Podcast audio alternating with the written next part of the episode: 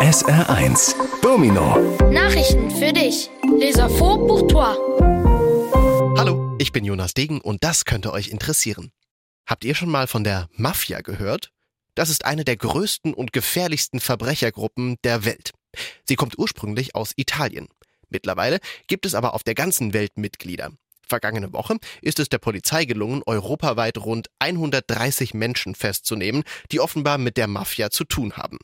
Darunter auch zwei Saarländer. Ihnen wird unter anderem vorgeworfen, mit Drogen gehandelt zu haben. Coucou, mon nom est Viviane Chabanzadeh et voilà des nouvelles importantes de la semaine écoulée. Avez-vous déjà entendu parler de la mafia? C'est l'un des plus grands et plus dangereux groupes criminels du monde. La mafia est originaire d'Italie, mais aujourd'hui elle a des membres dans le monde entier. La semaine dernière, la police a réussi à arrêter dans toute l'Europe environ 130 personnes qui avaient apparemment des liens avec la mafia. Parmi elles, aussi deux Sarrois soupçonnés, entre autres, d'avoir vendu de la drogue. Einmal die Erde aus dem Weltall sehen. Für zwei Frauen und drei Männer wird dieser Traum bald wahr. Die Europäische Raumfahrtagentur ESA bildet nach langer Zeit mal wieder Astronauten aus und hat diese fünf aus 22.500 Bewerberinnen und Bewerbern ausgewählt. Außerdem gibt es den ersten Parastronauten, also einen Astronauten mit Behinderung. Es ist ein Brite, dem das rechte Bein fehlt. Die Agentur will prüfen, ob und wie auch Menschen mit körperlichen Behinderungen ins All fliegen können. Voir la Terre depuis l'espace, c'est un rêve qui va bientôt se réaliser pour deux femmes et trois hommes. L'Agence spatiale européenne, ESA, forme à nouveau des astronautes et a sélectionné ces cinq personnes parmi 22 500 candidats. En plus, il y aura le premier parastronaute, donc un astronaute handicapé. C'est un Britannique à qui il manque la jambe droite. L'agence veut examiner si et comment aussi les personnes ayant un handicap physique peuvent voler dans l'espace. Ein Spaziergänger auf der Insel Usedom hat etwas Ungewöhnliches in der Ostsee entdeckt. Eine riesige Blaukrabbe. Die lag tot auf einem Algenteppich. Blaukrabben leben normalerweise im Atlantik.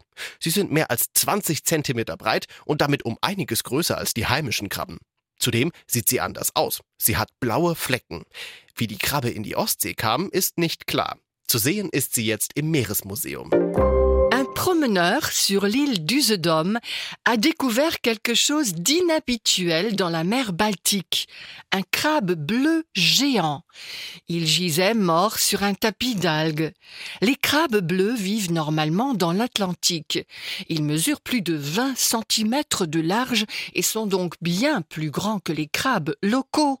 De plus, c'est un crabe qui a une apparence différente avec ses taches bleues. On ne sait pas exactement comment il est arrivé dans la mer Baltique. On peut désormais le voir au musée de la mer. Wenn alle Menschen so leben würden wie wir hier in Deutschland, dann wären die Ressourcen der Erde für dieses Jahr schon jetzt verbraucht. Wir haben zum Beispiel mehr Fisch gegessen, mehr Bäume abgeholzt, mehr Müll produziert und mehr CO2 ausgestoßen, als die Erde zur Verfügung hat. Organisationen haben ausgerechnet, dass wir eigentlich drei Erden bräuchten, wenn wir weiter so verschwenderisch leben wie bisher. Si tout le monde vivait comme nous le faisons ici en Allemagne, les ressources de la Terre seraient alors maintenant déjà épuisées pour cette année. Nous avons, par exemple, mangé beaucoup plus de poissons, abattu plus d'arbres, jeté plus de déchets et nous avons émis plus de carbone que la Terre n'en a à disposition. Des organisations ont estimé que si nous continuons à gaspiller comme nous l'avons fait jusqu'à maintenant, il nous faudrait avoir trois terres.